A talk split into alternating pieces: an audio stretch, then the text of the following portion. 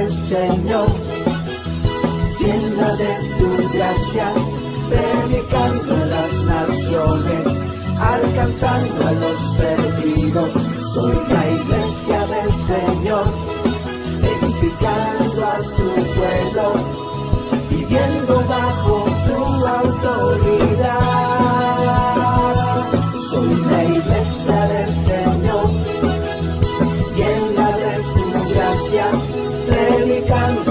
naciones, alcanzando a los perdidos.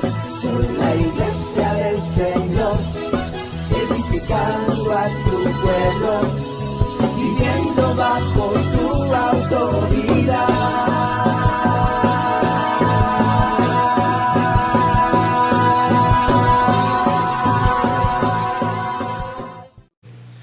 ¿Cómo está?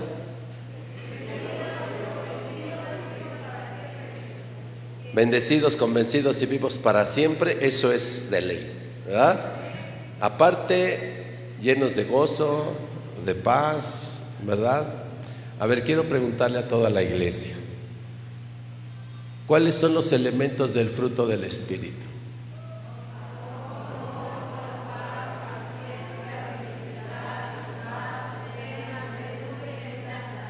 ¿Correcto? Y una vez que ya no lo sabemos de memoria, la pregunta que voy a estar haciendo siempre, ¿y cuántas de esas cosas, de esas nueve cosas, ya están en tu vida? Si las nueve cosas ya están en tu vida, ya está dando fruto el espíritu que mora en ti. Pero si todavía te enojas con tu hermano, si todavía tienes celos, envidias, contiendas, disensiones, todavía no estás dando fruto. Amén. Pero Dios quiere que haya fruto de su presencia en nuestras vidas. Por eso te pregunto cuáles son esos nueve elementos. Y espero que esta pregunta te la hagas todos los días. En la mañana, cuando inicies tus labores, para que te recuerde todo el día que eres nueva criatura en Cristo Jesús y que en ti debe haber amor. Es la esencia del cristiano, el amor de Dios en su vida, como fruto del Espíritu. Así es que debes hacer todas tus tareas en ese día con amor. Debe haber gozo. No debes estar renegando por el tráfico, ni por el cansancio, ni por el frío, ni por el calor, ni por la lluvia ni por tu vecino, ni por todos los demás. O sea, tranquilo. Tú ya eres hijo de Dios. Y el fruto del Espíritu se está manifestando y entonces tú caminas todo el día con gozo, con gripa, con diabetes, con hipertensión, con dolores reumáticos, con lo que sea, pero tú caminas en gozo. Amén. gloria a Dios. Y bueno, y ahí le vamos a seguir. Vamos a estar repasando esto del fruto del Espíritu y preguntándoselos todos los días que tengamos oportunidad, hasta que caminemos este, todo el día repasando, el Espíritu de Dios mora en mí, ¿verdad? Y nos ha ungido para dar ese fruto, para poder ser luz del mundo y sal de la tierra. Amén. Abra su Biblia, estamos en el tema 3 ya de esta serie, una iglesia bautizada por el Espíritu Santo. Abra su Biblia en el libro de los Hechos, capítulo 2, vamos a leer los versículos del 4 al 11. Hechos 2, versículos del 4 al 11. Es un texto clave para comenzar a hablar del el obrar del Espíritu Santo en la iglesia. Cuando lo tenga, dígame. Dice la palabra del Señor, y fueron todos llenos del Espíritu Santo. Dice algunos, todos.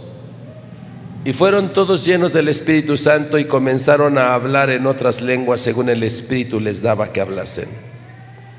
Moraban entonces en Jerusalén judíos, varones piadosos de todas las naciones bajo el cielo. Y hecho este estruendo, se juntó la multitud y estaban confusos, porque cada uno les oía hablar en su propia lengua.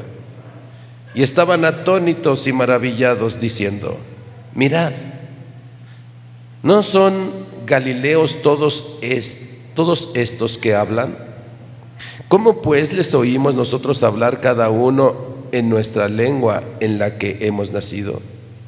Partos, medos, elamitas y los que habitamos en Mesopotamia, en Judea, en Capadocia, en el Ponto y en Asia en Frigia y en Panfilia, en Egipto y en las regiones de África más allá del Sirene.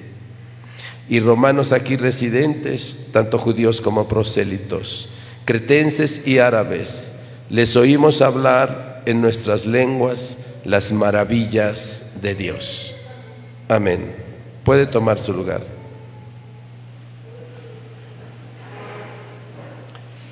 Yo estoy seguro que todos hemos pasado por una escuela allá una escuela secular. Todos pasamos por lo menos la primaria, eh, muchos yo creo ya la secundaria y, la preparatoria, y seguramente algunos hasta universidades. Y todos hemos conocido, nos han enseñado algo de la historia de la humanidad, porque nos comienzan a hablar de la prehistoria, desde antes de la invención de la escritura. Y luego nos hablan de la historia que comienza con la escritura. Y nos dividen por periodos esa historia, la historia de la humanidad. Cómo los pueblos han evolucionado y se han desarrollado, cómo culturas han surgido y cómo han caído culturas y han desaparecido. Imperios se han levantado y han caído, han desaparecido. Pero a lo largo hay una cosa importante que a lo largo de toda esa historia, de todas estas ah, sociedades, de todas estas formas ideológicas y culturales que el hombre ha desarrollado a través de los tiempos, ha habido una intención en los seres humanos de crear unidad. El hombre ha buscado tener unidad el problema es que la ha buscado sin Dios. El hombre quiere tener unidad en su, en su casa, en su familia. Todas las familias anhelamos ser unidos, ser uno. Quisiéramos que nuestros hijos, aunque se casan y se van, no dejaran de ser uno con la familia. Quisiéramos llegar a un vecindario y hacemos organizaciones y sociedades porque queremos, quisiéramos que fuéramos uno, todo el vecindario. Los gobiernos quieren que todo México sea uno. Es decir, en el corazón del hombre hay esta tendencia a buscar la unidad. Y nos agarramos y, ponemos codo con codo, ¿verdad? Y hacemos marchas, ¿sí? Y unidos, ¿verdad? Porque entendemos que en la unidad está el poder. Y queremos buscar esa unidad. Y se levantan líderes. Se levantan líderes en la casa queriendo el poder para gobernar esa unidad. Y se levantan líderes en, en los vecindarios que quieren ser los que gobiernen esa unidad, los que dirijan esa unidad. Y se levantan gobiernos que quieren hacer esa unidad, partidos, organizaciones. Pero el resultado de todos estos intentos ha sido el mismo. Todos todos los intentos del hombre a lo largo de la historia han fracasado. No hay líder que haya podido lograr la unidad utópica que el hombre ha querido buscar sin Dios. Ese es el problema. Está registrado incluso en el Antiguo Testamento el intento del hombre, dice que todos hablaban la misma lengua y quisieron ponerse de acuerdo para construir una torre para protegerse de que no volviera a haber un diluvio y Dios no los destruyera. El hombre busca la unidad, pero desafortunadamente la busca sin Dios y lo peor, la busca contra Dios. Ese es el problema. El día de hoy vamos a tratar el tema acerca de qué relación tiene el bautismo en el Espíritu como una manifestación de la unidad. Dios es el único que puede generar esa unidad porque Él es uno. Oye Israel, le dijo, Jehová tu Dios uno es. Dios no está dividido. Oye Israel, Jehová tu Dios uno es. Porque Él es unidad. Y Padre, te pido que todos los que me has dado sean uno conmigo como tú y yo somos uno. Así es que el anhelo de Dios es incorporarnos a la unidad. Dios no quiere unirnos, porque el hombre se une. Dios hace la unidad. El hombre forma sociedades, ¿sí? Y, y genera frases. El pueblo unido jamás será vencido. Unido, pero no es lo mismo unido, porque lo unido hay algo ahí de separación y lo que es uno no tiene división. Es distinto. Dios quiere entonces esa unidad. Y por eso hizo una promesa con Joel que ahorita escuchaba en la administración, en la alabanza, que se citó esa. Se cita a Joel.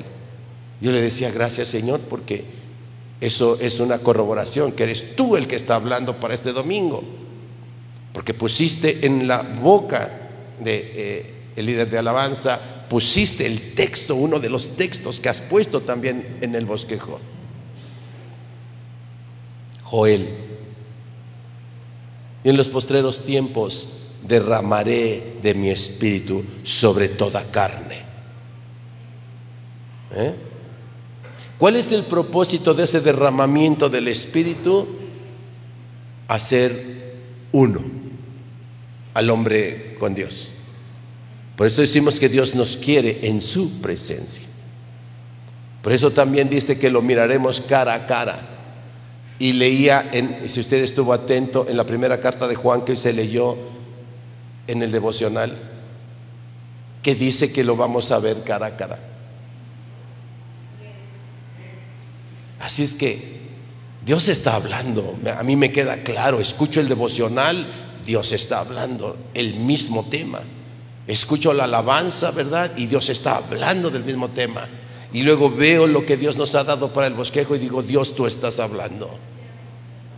Así es que Dios no quiere que comiences a que mires a tu pareja como el otro, la otra.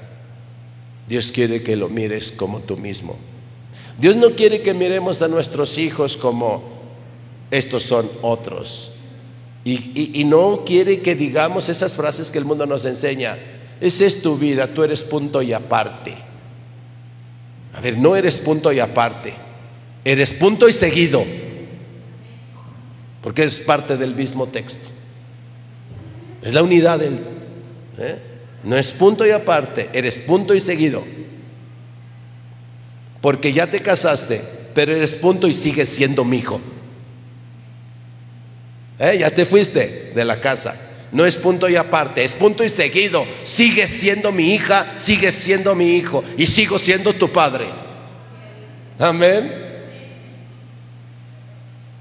Esto es lo que Dios quiere.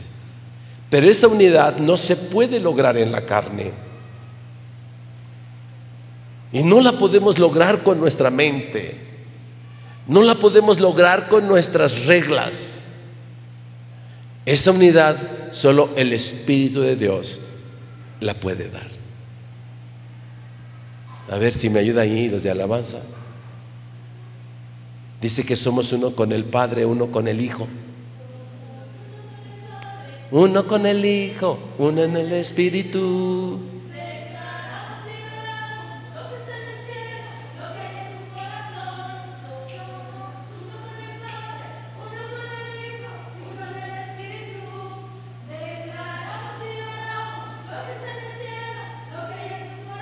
Gloria a Dios. ¿Eh? Sonidos del cielo. Dios está queriendo eso. Dios quiere esa unidad, pero no la vas a lograr con discursos, con tu hijo, con, con eh, sermones ahí con tu hijo. No. Deja que el Espíritu haga eso. Solo dispón tu corazón. Y entonces al leer este texto, vemos ese obrar del Espíritu. Dice, y todos, y todos fueron llenos del Espíritu Santo. Y todos hablaban una misma cosa. Al final del texto, en el versículo 11 dice que todos hablaban de las maravillas de Dios. No hablaban otras cosas. No hablaba cada uno lo que quería. No hablaba cada uno lo que su mente le daba. Hablaba lo que el Espíritu le decía que hablase hablaban una misma cosa, oiga, en distintas lenguas, porque hablaban las lenguas de todas las naciones del mundo, dice. Pero no importa que hablasen distintas lenguas, hablaban la misma cosa. Dice que hablaban las maravillas de Dios. Así es que nosotros podemos hablar distinta lengua, pero no hablamos, el tema no es distinto, el tema es el mismo. La Biblia tiene muchos pasajes en distintas circunstancias, pero el tema de la Biblia es el mismo. ¿Y sabe quién es? Cristo. El tema de la Biblia es Cristo. El centro de la, de la historia bíblica es Cristo. Muchos pasajes, muchas circunstancias, muchas situaciones, muchos personajes, distintos lugares en la geografía bíblica, pero el tema es el mismo. Cristo y su obra redentora. Cristo y su obra salvífica. Amén. Está de Génesis a Apocalipsis. Hay unidad más de 60 libros, pero tienen unidad. ¿Y quién da esa unidad? Cristo es el centro. Así es que ahora es el Espíritu, es el que genera esa unidad. Pero es necesario que el hombre entienda y que se preste. Que el hombre diga, aquí está mi corazón haz esa obra en mí. Fúndeme, fusióname, injértame. Soy olivo silvestre, injértame. Quiero ser uno, porque ese es tu anhelo, ese es tu deseo.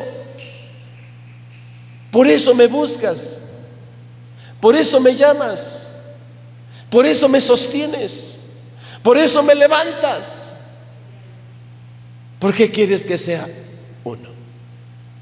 Ahí en el Evangelio de Juan, eh, perdón, en la carta de Juan que leímos hoy, hay un texto muy bonito. Una parte que estaba escuchando que dice que si alguno tiene bienes de este mundo y ve a su hermano que tiene necesidad, y se hace el sordito, dice que no conoce a Cristo. Si usted estuvo en el devocional y estuvo atento a la lectura, eso dice. Porque quiere que seamos uno. Quiere que no sintamos que estas son mis cosas, este es mi dinero, estos son mis, mis amigos, esta es mi casa, tú tu cuenta, yo mi cuenta, cada quien nuestra cuenta. No quiere Dios eso. Dice que compartían el pan en las casas y en el templo unánimes, o sea, siendo uno. Y todas las cosas, decía, eran de todos. ¿Sabe? Esos principios tan hermosos, tan grandes y profundos de unidad atentan contra un mundo contemporáneo de consumismo. Un mundo egocéntrico, un mundo muy singular, un mundo que no entiende y no quiere entender porque rechaza estos principios. Pero es necesario que sean rechazados porque si no, ¿cómo compraríamos tantas televisiones? Es necesario que haya rechazo a esos conceptos, porque entonces, ¿por qué eh, ya no tendríamos que tener cada quien nuestro coche? Y no nos dice el mundo, es que yo quiero mis cosas, mamá. Pero hijo, pues aquí está, esto es para todos. No, no, no, no, yo quiero mis cosas. Por eso el hombre no ha podido en miles de años de historia generar esa unidad y nunca lo va a hacer. Y el día que lo van a intentar, porque lo están intentando ya en estos tiempos, hacer un mundo global, una sola nación, un solo pueblo en el mundo, un solo gobierno, eso es para formar el anticristo, porque el hombre quiere la unidad, pero para primero sin Dios y luego contra Dios. Y eso es el anticristo. Y Dios quiere la unidad con Él, por Él y para Él. Amén. Así es que, ¿cuál unidad quiere usted buscar? Si quiere buscar la unidad que buscan los hombres, o la unidad que Dios nos está proponiendo y nos está invitando. Eh, se da cumplimiento a esta profecía de Joel. Vamos a citarla ahí, abra su Biblia en Joel 2.28.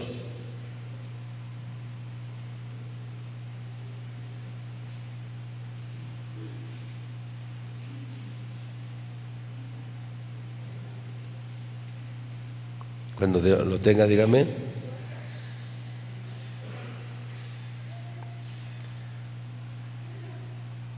¿Listo? 2.28.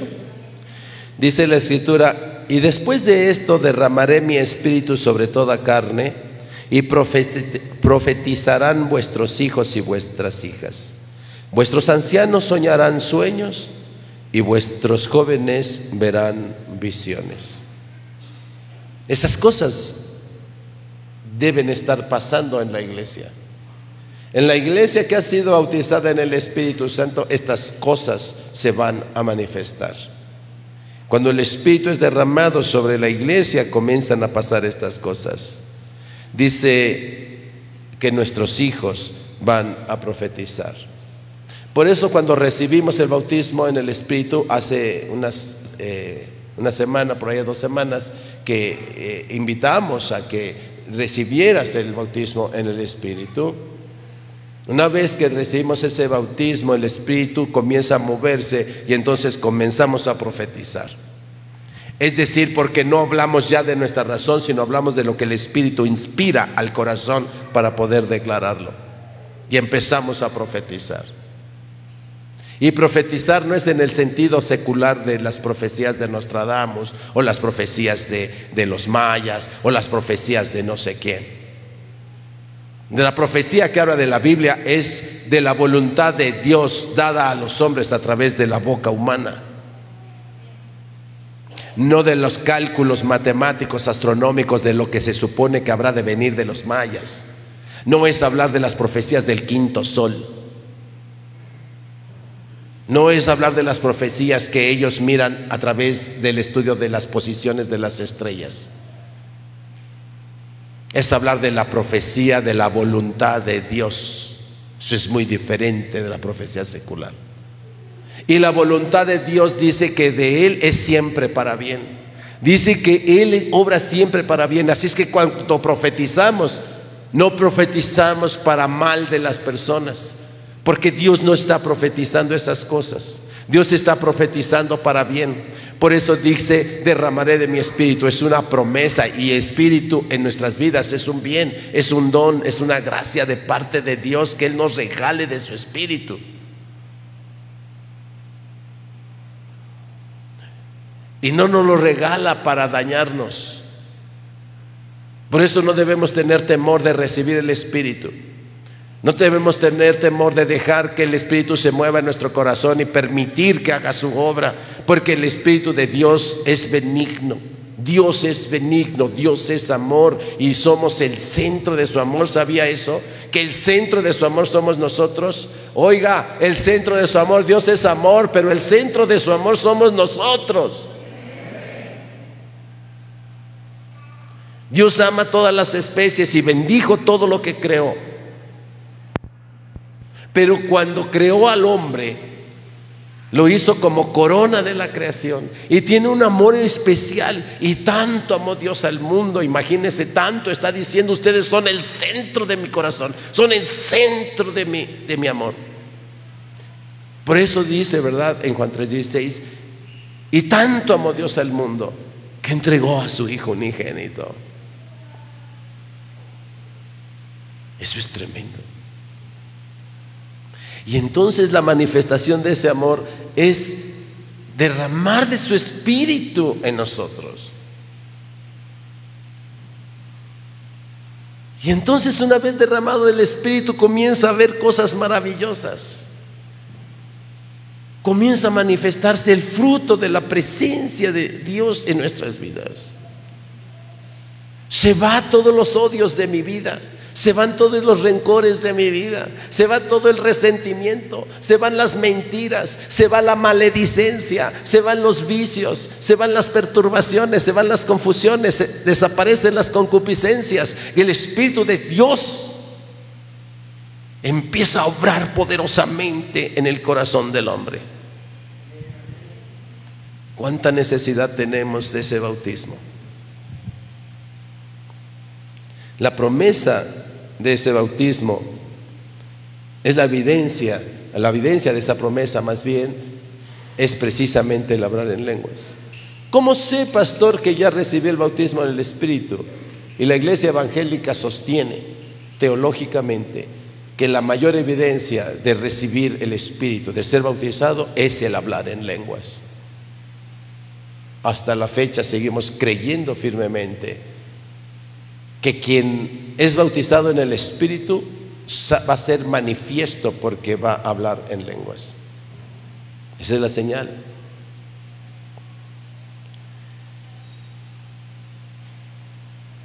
Era necesario pues que Jesús cumpliera su misión para dejarnos al Espíritu Santo. Porque el Espíritu Santo todavía no había sido derramado. Estaba la promesa ahí de Joel de que había de ser derramado. Por esto Jesús les dijo, no se vayan de Jerusalén, permanezcan ahí unidos, porque se va a cumplir la promesa hecha por Joel, en la profecía de Joel, porque vendrá el Espíritu Santo sobre ustedes y recibiréis poder, recibiréis la promesa que Dios le hizo a su pueblo. En Hechos 2, abra su Biblia, Hechos 2, versículos 2 al 4 y versículo 16.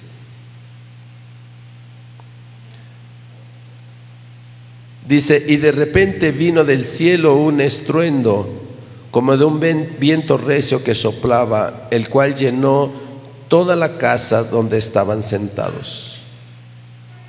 Y se les aparecieron lenguas espirituales como de fuego, perdón, repartidas como de fuego, asentándose sobre cada uno de ellos. Y fueron todos llenos del Espíritu Santo y comenzaron a hablar en otras lenguas, según el Espíritu les daba que hablasen. Y en el 16 dice, mas esto es lo dicho por el profeta Joel. Vino pues el cumplimiento de esa promesa. Esta es pues una manifestación de la fidelidad de Dios a su palabra. Hace un rato escuchaba también la alabanza, la insistencia. Dios es fiel. Dios es fiel a su palabra. Dios es fiel a su palabra, dígame. Y esa fidelidad quedó manifiesta en una de las promesas más grandes hechas de Dios a su pueblo y recibiréis poder cuando venga sobre vosotros el Espíritu Santo, porque Joel lo anunció y yo he venido a hacer la obra necesaria para que esto sucediera. Y por eso glorificamos al Señor. Por eso decimos, gracias por tu obra, porque si Jesús no hubiese venido, si Jesús no hubiese hecho esa obra, esa promesa todavía no estaría cumplida. Así es que es extraño porque los judíos, los no creyentes, los que persiguieron y mataron a Jesús, y que hasta la fecha no creen que Jesús es el ungido, no creen que Jesús es el Mesías, el que fue anunciado. Ellos aún no reciben el Espíritu Santo, porque ellos no creen que Jesús es ese, ese ese cumplimiento de la profecía y un niño os será dado. Por eso ellos no pueden ser bautizados en el Espíritu todavía. Pero nosotros sí. Los judíos que creyeron han sido bautizados en el Espíritu y el Espíritu mora en ellos.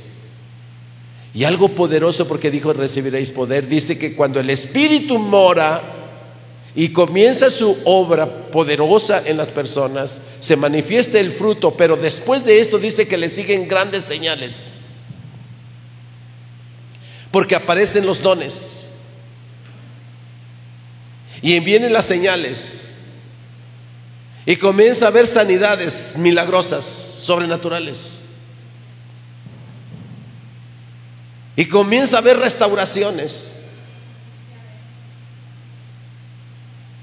Y comienza a haber transformación de vidas. Y comienza a haber quebranto. Y comienza a haber vocación. Y comienza a haber entrega. Y comienza a haber pasión. Y comienzan los ministerios. Y entonces la iglesia se va empoderando y va creciendo. Amén. Vamos a ver algunas evidencias que están registradas en la escritura de esa unidad que el Espíritu quiere. No somos distintas iglesias. Dios no quiere, es el hombre el que le ha dado denominaciones. Es el hombre el que le ha dado banderas a las iglesias. Es el hombre el que ha creado himnos para distinguir una iglesia de la otra. Es el hombre el que ha creado doctrinas de separación y división entre la iglesia. Dios no quiere eso. No es más ni es menos una congregación de otra congregación. No es correcto el juicio de los unos contra los otros, porque la iglesia del Señor es una en el mundo y ha sido una desde el principio de la iglesia. Porque la cabeza de la iglesia es uno. Y somos muchos miembros porque somos un cuerpo. Y si Dios ha dado visión a unas congregaciones, es solamente porque es una tarea en su cuerpo que les está encomendando. Hay iglesias que están encaminadas y les ha dado Dios visión para atender ancianos. Hay iglesias que Dios les ha dado visión para atender a niños. Hay iglesias que Dios les ha dado visión para atender a las personas en hospitales y en cárceles. Pero la iglesia es una y su Señor es uno. Y su poder es uno. Por eso cuando se entiende eso, respetamos el ministerio que está haciendo Los hermanos de otra congregación los respetamos porque son parte del mismo cuerpo. Y nosotros somos, estamos en un órgano de ese cuerpo. Y nosotros tenemos una tarea. Pero la iglesia es una. Dios quiere esa unidad. Y no vas a estar mejor en un lado o en otro. En donde Dios te llame debes estar bien porque Dios quiere que seas partícipe de esa tarea, de esa congregación, la visión que le ha dado. A nosotros el Señor nos ha dado como leads, el Espíritu nos ha dado una tarea y nos ha dado una visión para hacer esa tarea. Nos ha dado la tarea de ser una iglesia carismática, una iglesia que busca la experiencia y conexión con el Espíritu Santo. Nos ha dado la tarea y la visión de ser una iglesia misionera. De estar haciendo que si estás en una célula, debes hacer, debemos procurar, debemos propiciar que la célula se biparta. Que la célula crezca, porque es la tarea que Dios nos dio a nosotros. Somos solamente parte de todo el cuerpo universal de Cristo. Amén. Así es que hay unidad en la iglesia. Es triste que algunas comunidades comiencen a estar o, lleguemos a la crítica, la censura, el rechazo, el cuestionamiento de lo que está haciendo Dios en otra comunidad. Eso es incorrecto. Y que no es que yo vengo de allá porque allá son esto y son esto y son aquello. Son lo que Dios quiere que sean están haciendo lo que Dios quiere que hagan. Ahora Dios te quiere aquí, está bien. Pero nos quiere aquí para decirnos, a ti, a este órgano, a esta iglesia, a esta denominación, le he dado esta tarea. Pero eso hay que llegar a un lugar y siempre decir, ¿cuál es la visión?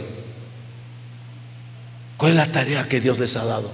A nosotros yo la tarea de ser una iglesia carismática y misionera. Y tener como base y fundamento la proclamación del, rey, del Evangelio del Reino. Nos ha dado la tarea de alcanzar a aquellas personas que desconocen del Evangelio. Nos ha dado la tarea de ser testimonio del gobierno teocrático.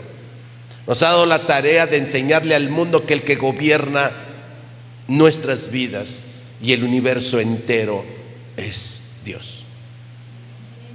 Nos ha dado la tarea de reconocer las autoridades y respetarlas, porque no hay autoridad sino de parte de Dios. Nos ha dado la tarea de amarnos los unos a los otros como Él nos amó. Y ese mandamiento es universal. Amén.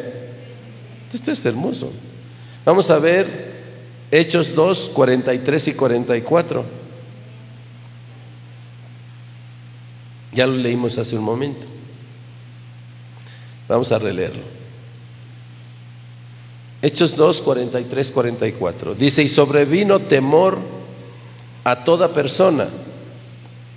Y muchas maravillas y señales eran hechas por los apóstoles. Dice, todos los que habían creído estaban, ¿qué cosa? Diga conmigo lo que dice ahí. ¿Estaban qué? Juntos Dice, todos los que habían creído estaban juntos y tenían en común todas las cosas. ¿Hasta cuándo vamos a entender después de dos mil años? ¿Hasta cuándo vamos a entender estos principios de la iglesia? Estaban juntos. Dios quiere que digamos que hagamos eso. Dios quiere que demos ese testimonio, que nos miremos los unos a los otros, que veamos cuál necesidad tiene mi prójimo, mi hermano de la congregación, para ir en su ayuda. Bueno, eh, eh, tengo un ejemplo que el Señor me da, ¿verdad? Ahorita, hace dos días, ¿verdad? Creo, uno de los hermanos, el hermano Dani, por ahí se nos puso mal en el camino. Y pasó el hermano, ¿verdad? Ah, en su moto me dice ahí, dice, yo vi eh, al hermano, lo vi todo mareado, lo vi mal. Y entonces fui corriendo a mi casa Ahí hermano Noé dice, yo fui a mi casa, tomé mi carro y regresé por él y lo, y lo traje. Y lo trajo, allí íbamos nosotros por él porque nos avisaron y saliendo él venía subiendo ya con el hermano. Son detalles, hermano. Pero son detalles que hacen a un cristiano. Así con eso, así con todo lo demás. Si tenemos bienes y vemos que el otro tiene necesidad, ¿por qué no le compartimos? Porque yo escucho a muchos hermanos y hermanas decir, ¿verdad? Gloria a Dios, que dicen, pues Dios me has prosperado, yo estoy muy feliz, pastor, y muy agradecido con Dios. Pues muéstrale tu agradecimiento, empieza a compartir de lo que Dios te ha dado.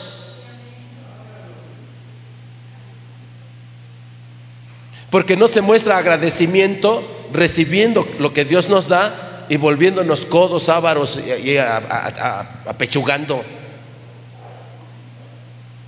Y luego para envanecernos y decirle, no, sí, a mí Dios me ha bendecido, pobre diablo a ti que no te ha bendecido. ¿Qué es eso? Unidad. Estaban juntos. Amén. Dice, y tenían en común todas las cosas. Señal de unidad. ¿Y cuándo vino eso? Hasta que vino el derramamiento del Espíritu. Porque antes no hacían eso. Oiga, antes del Pentecostés seguían a Cristo, pero no hacían eso. Hasta que vino el derramamiento del Espíritu, el Espíritu los llevó a vivir así. El Espíritu nos está llevando a vivir así. Amén. Gloria a Dios los que dicen, ahí está mi casa para la iglesia, Dios me ha dado una casa, pero ahí está mi sala, allí está mi estacionamiento, allí está el terreno, allí está mi casa. Allí está que para que vaya a la iglesia. Abra una célula, pastor. Allí está mi casa. No que muchos, no, pues me van a venir a ensuciar mis muebles. No, pues yo no quiero extraños en mi casa. No, oh Dios. No, no, no, no. O sea que para esto Dios te dio la bendición y todo te la dio para eso. No te confundas. No te confundas. Abre tu casa. Abre tu corazón. Porque es la señal del verdadero cristiano. Amén. Unidad. Dice que eh, en Efesios 4:3 esa unidad que el Espíritu eh, eh, está obrando y generando en las comunidades, en las iglesias, dice que debemos guardarla. Efesios 4:3 dice solícitos, es decir, prestos, atentos ahí, activos, solícitos en guardar la unidad del Espíritu en el vínculo de la paz. No permitas que yo sigo con eso porque es el, mal que anda golpeando a nuestra congregación y creo que a muchas congregaciones. Este rollito de que es que estoy muy lastimado, pastor. Es que me lastimaron, pastor. Y por eso no sirvo en un ministerio. Por eso no voy a célula. Por eso, pues ya no voy a venir los domingos, pastor. Es que estoy muy lastimado. Wow. No tienes el menor entendimiento de Cristo, hijo. No tienes el menor entendimiento de Cristo porque comparas lo que te han lastimado a ti con lo que lastimaron a Cristo. Y Cristo nos dijo, ay Padre, ya me lastimaron mucho, ya mejor no voy a ir al Calvario, mejor acá me quedo. Mira nada más cómo se burlan de mí, mira nada más cómo me vituperan, ya me escupieron, Señor, me cachetearon, ya me quitaron la ropa, ya me golpearon, Señor. Ay, me han lastimado mucho, Padre, ya mejor me voy. Ay, hermanito cristiano que anda ahí, es que me lastimaron, pues que te sientes más que Dios o que si a Jesús le hicieron todas esas cosas. ¿Eh? ¿Eh? ya quítese esas cosas, por favor. Ya deje de sentirse más que Dios. No, pues es que el líder me dijo, es que el líder, la hermanita me torció la boca, el hermanito esto. Ya, ya, ya, ya, ya. Usted ya está más madurito, ¿no? O estamos hablando con, eh, con bebés. A ver, dígame, estamos hablando con bebés, mejor cambio el discurso. Pero Dios sabe que no está hablando ya con bebés. Dios sabe que nos está hablando a personas que ya tenemos camino.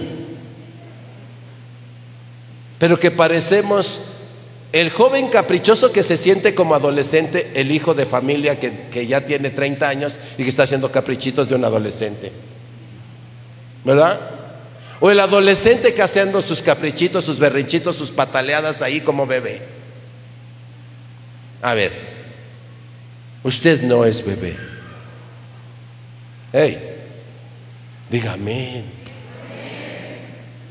Usted no es bebé.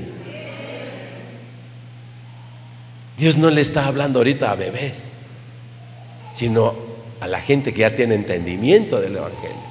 Amén. Gloria a Dios. Solícitos a guardar la unidad del Espíritu. ¿Por medio de qué? De la paz. Ya te provocaron, sientes que te lastimaron, guarda la unidad. No digas, ya ni le hablo porque ya dividiste. No digas eso, guarda la unidad, síguele hablando, síguele amando y mantén la paz. Amén. Eso es la instrucción de unidad.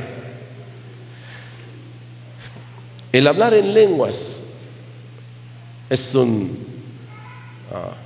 una manifestación de esa unidad que quiere Dios en su iglesia. Vamos nuevamente a Hechos 11, 15 al 18.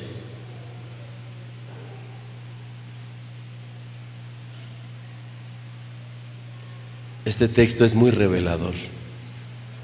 Hechos, 15, Hechos 11, 15 al 18. ¿Ya está ahí? Dice, y cuando comencé a hablar, cayó el Espíritu Santo sobre ellos también, como sobre nosotros al principio. Entonces me acordé de lo dicho por el Señor cuando dijo, Juan ciertamente bautizó en agua, mas vosotros seréis bautizados con el Espíritu Santo. Si Dios pues les concedió también el mismo don que a nosotros, que hemos creído en el Señor Jesucristo, ¿quién era yo para que pudiese estorbar a Dios? Entonces, oídas estas cosas, callaron y glorificaron a Dios diciendo, de manera que también a los gentiles ha dado Dios arrepentimiento para vida.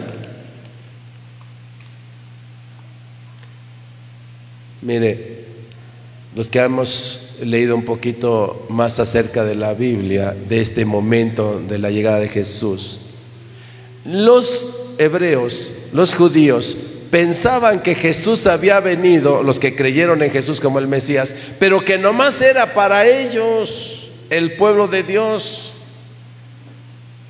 Que el derramamiento del Espíritu no era para los gentiles, estos pecadores. No, el Espíritu y la promesa de Joel del Espíritu es nada más para nosotros. Y yo sorpresa cuando se dieron cuenta que cuando predicaban y ministraban a gentiles, los gentiles también empezaban a hablar en lenguas. Y entonces se quedaron, oh, o sea, lo acabamos de leer, o sea que Dios eh, y la promesa también alcanza a los gentiles.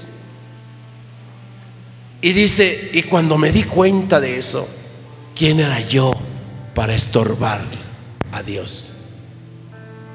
Y entonces entendieron ese, esa búsqueda de Dios de unidad. Dice que él de dos pueblos hizo uno. Y nos hizo pueblo cuando no éramos pueblo. Porque Dios quiere que seamos uno. Tenemos un testimonio de unidad. Y dice, el hablar en lenguas es una evidencia de que hemos sido salvos por gracia y no por obras. Así es que esa gracia de Dios no solamente alcanza a los judíos. A algunos de ellos les duele eso. Así como te duele a ti cuando llegas a la iglesia y te das cuenta que Dios tiene promesas, no solamente para, para ti, sino de repente ves que y dices, ¿y este muchachito también? Y a veces decimos, ¿y ese por qué lo suben? ¿Y este por qué acá en el teclado? ¿Y esta por qué acá cantando? ¿Eh? Y Dios te dice, porque yo quiero que sean uno. Y en Cristo no hay acepción de personas. Amén. Y aunque tú estás sentada, estás sentado allá, también puedes estar acá. Y que no solamente unos cuantos podemos ser pastores. Que Dios está llamándonos a todos sacerdocio santo, pueblo escogido por Dios. Amén. Así es que con esto, cuando se dieron cuenta de que los gentiles también entendieron que Dios ama a todos y que quiere que todos seamos uno con Cristo, como Cristo es uno con el Padre y el Espíritu. Amén. ¿Puedes creer eso? Es una gracia de parte de Dios, es un favor. Dice en Hechos 8, 14 al 16. Dice, cuando los apóstoles que estaban en Jerusalén oyeron que Samaria había recibido la palabra de Dios, enviaron allá a Pedro y a Juan, los cuales habiendo venido oraron por ellos porque recibiesen el Espíritu Santo, porque aún no habían descendido sobre ninguno de ellos sino que solamente habían sido bautizados en el nombre de Jesús. Es decir, todavía no habían recibido el bautismo en el Espíritu. Dice que cuando supieron que esas cosas estaban pasando allá, enviaron a Pedro y a Juan a decirle, vayan, vayan para que reciban el bautismo en el Espíritu, porque ya fueron bautizados para arrepentimiento, pero aún ha sido derramado el Espíritu en ellos.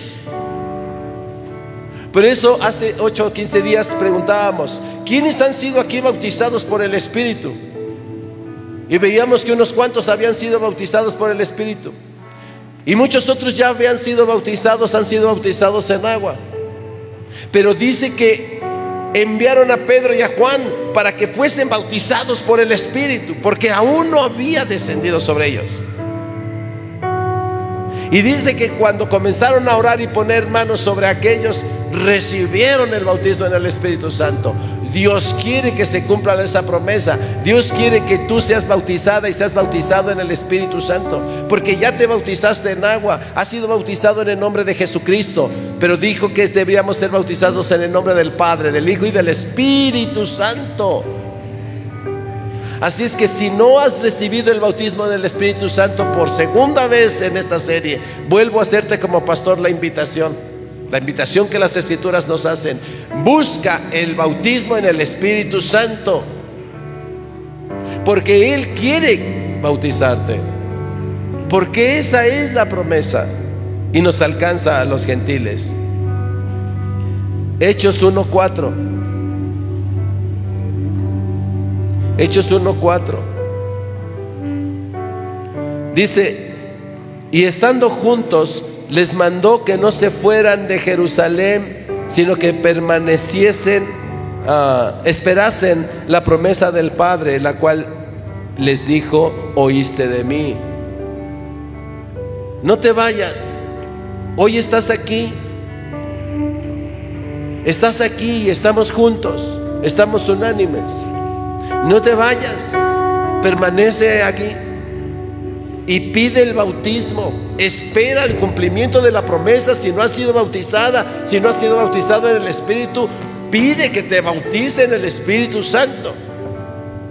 Solo no resistas, que tu corazón no resista, no lo esté negando. Lucas 11:13. Lucas 11:13. Mire, pues si vosotros, siendo malos, sabéis dar buenas dádivas a vuestros hijos, mire esta pregunta maravillosa. ¿Cuánto más vuestro Padre Celestial dará el Espíritu Santo a los que se lo pidan? Dice, si ustedes son pecadores y como padres llega tu hijo y agarra y te dice, ¿me puedes comprar unos tenis Nike? Y agarras y haces el esfuerzo, y pues oran los reyes, hijo, fin de año Santa Claus, a ver quién. ¿Verdad? Dice, si ustedes siendo malos, agarran y les cumplen a sus hijos sus caprichitos, lo que les piden ¿Cuánto más mi Padre que los ama tanto les dará el Espíritu Santo si ustedes se lo piden? Vaya, vaya pregunta que nos está haciendo. Para aquellos que no han sido bautizados en el Espíritu Santo, pídelo. Pídelo. Y el Padre dice, y mi Padre se los va a dar, les va a dar el bautismo en el Espíritu. Amén. Gloria a Dios porque eh, el domingo pasado que, clamamos en este sentido, comenzaron a manifestar y, y, muchos comenzaron a hablar en lenguas, ¿verdad? Hace 15 días y comenzaron a recibir el bautismo. Y veíamos que muchos genuinamente estaban ahí recibiendo. Pero también desde acá, mire, se ve diferente. Y pero también veíamos corazones resistiendo. Veíamos gente sentada así como duro de corazón. Yo no hago eso, yo no hago eso. Entonces no vayas a decir si llega el, el fin de los tiempos y el Señor te dice, ¿y tú quién eres? Ah, Señor, es que yo iba los domingos. Quise poner el sello de mi espíritu en ti quiso llenarte del Espíritu y te resististe. No resista. No importa si es un jovencito, jovencita. No importa si ya estamos grandes de edad. No tiene que ver con eso. Tiene que ver con la gracia de Dios. Dios te quiere bautizar. Dios quiere darte de su espíritu. Pídelo.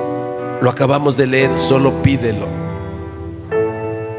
Y cuando el Espíritu viene se activan los dones, se activa el fruto. Hechos 1.8. Pero recibiréis poder cuando haya venido sobre vosotros el Espíritu Santo y me seréis testigos en Jerusalén, en toda Judea, en Samaria y hasta lo último de la tierra. Porque van a comenzar a venir detrás de esos señales.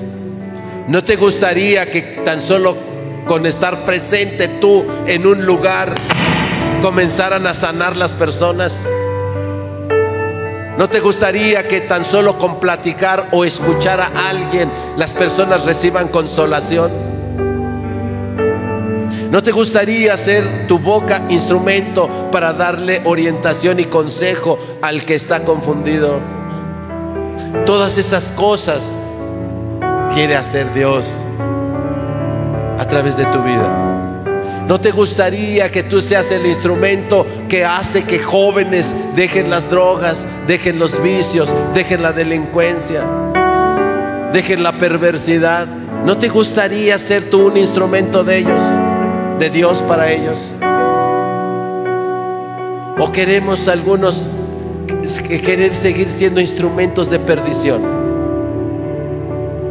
Dios quiere que seamos un instrumento en su obra. Así es que si tienes un corazón dispuesto, comienza a preparar tu corazón. Comienza ahí, cierra tus ojos y comienza a decir, gracias por insistirme, Señor. Tal vez hace 15 días y hace muchos días me he resistido. Pero Dios es un Dios de oportunidades. Y en este domingo el Señor te dice, hoy es una nueva oportunidad. Solo pídelo. Porque el corazón de Dios está dispuesto a darlo. Para dar de su espíritu. Cierra tus ojitos. Y empieza a orar ahí en lo secreto y díselo al Señor. Si quieres recibir ese hermoso regalo, si quieres recibir el bautismo en el Espíritu, Él te va a quitar la incredulidad. El Espíritu de Dios te va a quitar ah, el hastío. El Espíritu de Dios te, te va a quitar ese desaliento. El Espíritu de Dios te va a quitar toda duda. Porque el Espíritu de Dios te va a convencer por esto les pregunto cómo estás y, y, decimos, bendecidos, convencidos, porque el Espíritu de Dios convence. Amén. Así es que con tus ojos cerrados comienza a pedirle al Señor. Y si has sido bautizado en el Espíritu, si Dios ya te dio una lengua, si Dios ya te dio lengua, ya te bautizó y hablaste en lenguas, ahora entiende para qué Dios te dio esa lengua y empieza a orar y empieza a decirle, ¿para qué me diste? ¿Para qué me hiciste hablar en lenguas? ¿Para qué me diste esa lengua? Y Dios te va a decir, para que ores en lo secreto. Así es, comencemos. Ahí vamos nuevamente. Los que no han sido bautizados y los que aún ya fueron bautizados. Pero los que no han sido bautizados en el Espíritu, empieza ahí a disponer tu corazón. Y al y al sonido de este canto, ¿verdad? De muévete en mí. Deja que el Espíritu comience a derramar. Despójate de tus pensamientos y de tu razón. Deja que el Espíritu comience a tomarte. Deja que el Espíritu comience a tomar tu corazón. Y Él te va a empezar a impulsar a hablar en lenguas. Él te va a impulsar a hablar en lenguas. Solo cuando te esté guiando y te esté moviendo, inspirando a que abras tu boca, no resistas. Abre tus labios, abre tu boca y comienza. Deja que el Espíritu te bautice. Hoy es más importante. Ya te bautizaste, fuiste a una alberca, fuiste a un río, fuiste a un lugar y te bautizaste en agua. Pero hoy tienes una oportunidad porque el que hace, va a ser bautizado dice que será plantado en ríos de agua viva. Hoy Dios quiere plantar tu espíritu en ríos de agua viva. Quiere que seas bautizado en el espíritu. Así es que disponte porque vas a sumergirte en las aguas. Vas a sumergirte en las aguas del espíritu, en esos ríos de agua viva. Así es que dispón tu corazón. Empieza, empieza. Tal vez, tal vez este pie esquedito ahí. Empieza, solo suelta, suelta, suelta tu lengua, suelta tu lengua, suelta tu lengua. Deja que el Espíritu, es el gobierno teocrático. Dios quiere gobernar tu vida. Que no sea tu mente y tus pensamientos. Dios quiere gobernar tu espíritu. Así es que comienza. Deja, suelta, suelta. Déjale tu lengua, déjale tu voz. Déjasela al espíritu. Deja que hable, deja que hable. Abre tu lengua, abre tu boca. No pienses en lo que hables, lo que dices.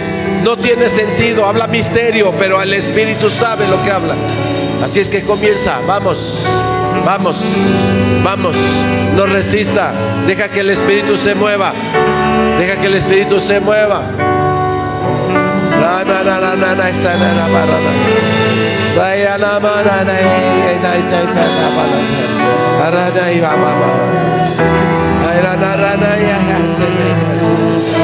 Muévete en mí, muévete en la iglesia, Señor.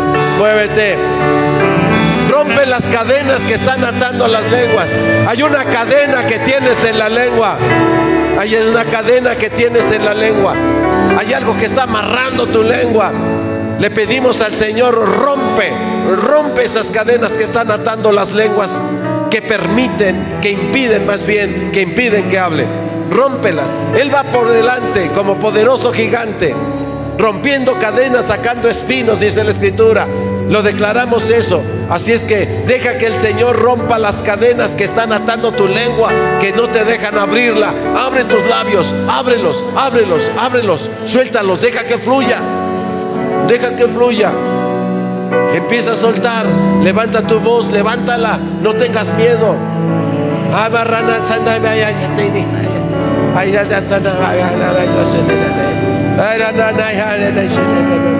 Suelta tu voz, suéltala, suéltala, suéltala, suéltala. Vamos, vamos, vamos, vamos. Si ya fuiste bautizado en el Espíritu, ora, ora porque el Espíritu toque a tus hermanos. Empieza a soltar tu lengua. Los que ya fueron bautizados, suelta tu lengua, suéltala. Adora a Dios allí con tu lengua. Adóralo en lo secreto. Dale canto nuevo, dale canto nuevo. Suéltalo, suéltalo, suéltalo.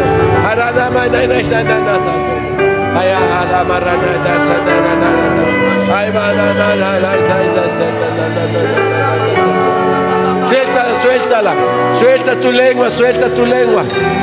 Rompe las cadenas, rompe Señor, Señor rompe las cadenas, rompe las cadenas, rompelas Señor, desata las lenguas, desátalas. Venga el aire, venga el viento fuerte, venga el viento fuerte.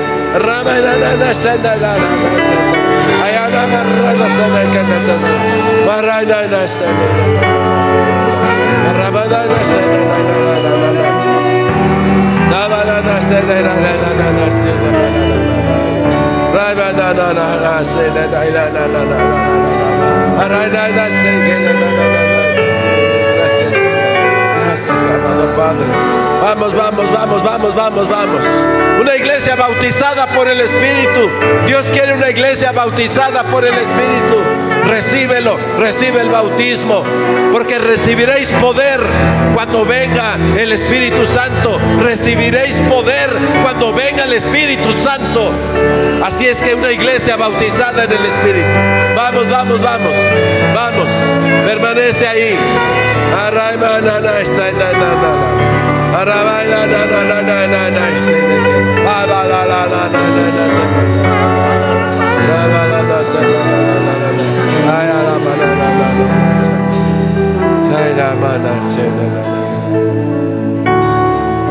Ahora mire ahí, ahí como está los que ya fueron bautizados, los que han sido bautizados ahora. Quiero recordarles este texto. Dice que será derramado el Espíritu en toda carne. Y cuando eso es lo inmediato que sigue en las escrituras, dice, y profetizarán. Así es que si has recibido el bautismo en el Espíritu, ve con uno de tus seres más queridos. Acércate a tu esposa, a tu esposo, tus hijos, tus hijas.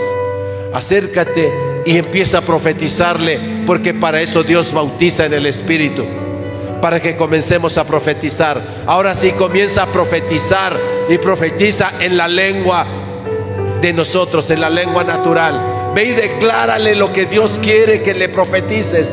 Declárale, declárale bienestar, declárale salud, declárale restauración, declárale fortaleza, declárale fe, declara el fruto del Espíritu en su vida, declárale prosperidad, declárale, profetízale, profetízale, ve y profetízale.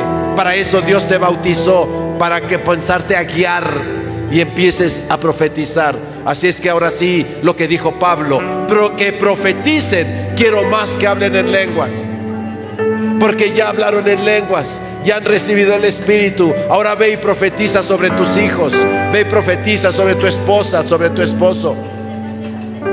Ve y profetiza sobre tu hermano. Ve y decláralo libre. Dile, te declaro libre en el nombre de Jesús. Te declaro libre de tu adicción. Te declaro libre de tus concupiscencias. Te declaro libre de tus desórdenes emocionales. Te declaro libre de la duda, de la incredulidad. Y ve y profetízale. Gloria a Dios. Ve y levántale la mano a la autoridad de tu casa. A ver, hijo, ve y levántale la mano a tu papá. Ve y levántale la mano y dile, yo te bendigo, papá, en el nombre de Jesús. Si fuiste bautizado joven en el Espíritu, ve con tu padre y levántale, sosténlo, dile, aquí estoy, papá. Vengo a levantarte la mano. Vive Dios, vive tú, Señor. Ve y profetízale. Dios te va a dar prosperidad, Padre. Ve y díselo. Dios va a sanar tus enfermedades, papá. Ve y levántale la mano a tu mamá. Y ve y dile, Dios va a sanarte, mamá. Dios te va a fortalecer, mamá.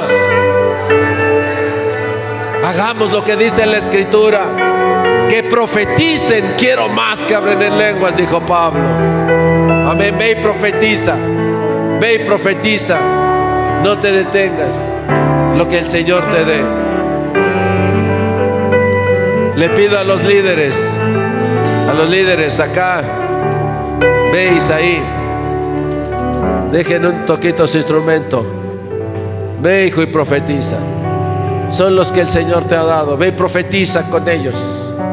El Señor nos está dando misiones. Ve y profetiza que van a ser líderes de alabanza. Ve y profetízale que serán ministros del altar. Ve y profetízales que ellos van a ministrar la adoración desde el altar. Van a ministrar y a guiar al pueblo. ¿sí? Acá los líderes de, de danza, por favor, vaya hermana. Isabel, vaya y profetícele a sus hijos, profetícele a las hermanas. Profeticemos. No estemos juzgando. Dios no nos da una lengua natural para juzgar. Dios nos da las lenguas, las lenguas del Espíritu, para después ir y profetizar, para bendecir. Ve y profetiza bendición, profetiza sanidad, profetiza fortaleza, profetiza prosperidad, salud. Profetiza, declárale las promesas de Dios. Declara las promesas de Dios cumplidas en su vida. Declara que se cumplirán las promesas de Dios. Para estas cosas quiere una iglesia bautizada en el Espíritu. Gracias Señor. Gracias. Gloria a Dios. Ahí ve tu lugar y vamos a disfrutar este momento. Quiero que un minutito nos quedemos ahí. Quédate en tu lugar, sentadita, sentadito. Quédate un momento en tu lugar. Empieza a entrar en el reposo del Señor. Deja toda actividad. Hermanitas de danza. Quédense quietas ahí un ratito. Hagamos un silencio. Hagamos un silencio. Empieza a entrar en el reposo. El Señor quiere que entremos en su reposo.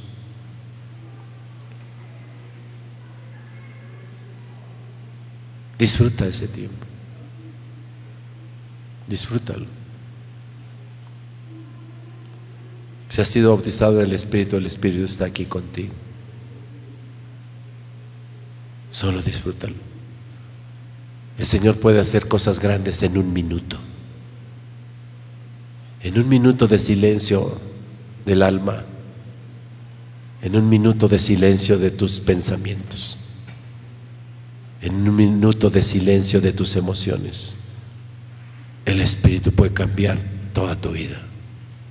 Deja que te toque. Deja que te toque. Deja que te abrace. Porque Él va a sanar tu corazón y va a sanar todas las heridas. Él sabe, Él conoce nuestras heridas. Deja que las sane. Deja que haga su obra. Ahí en los silencios. Quédate quieta, quédate quieto. A silencia tus pensamientos.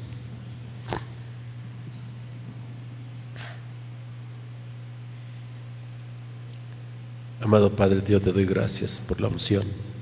Y profetizo, Señor, sobre esta congregación. Porque para eso me has llamado. Para eso me has ungido.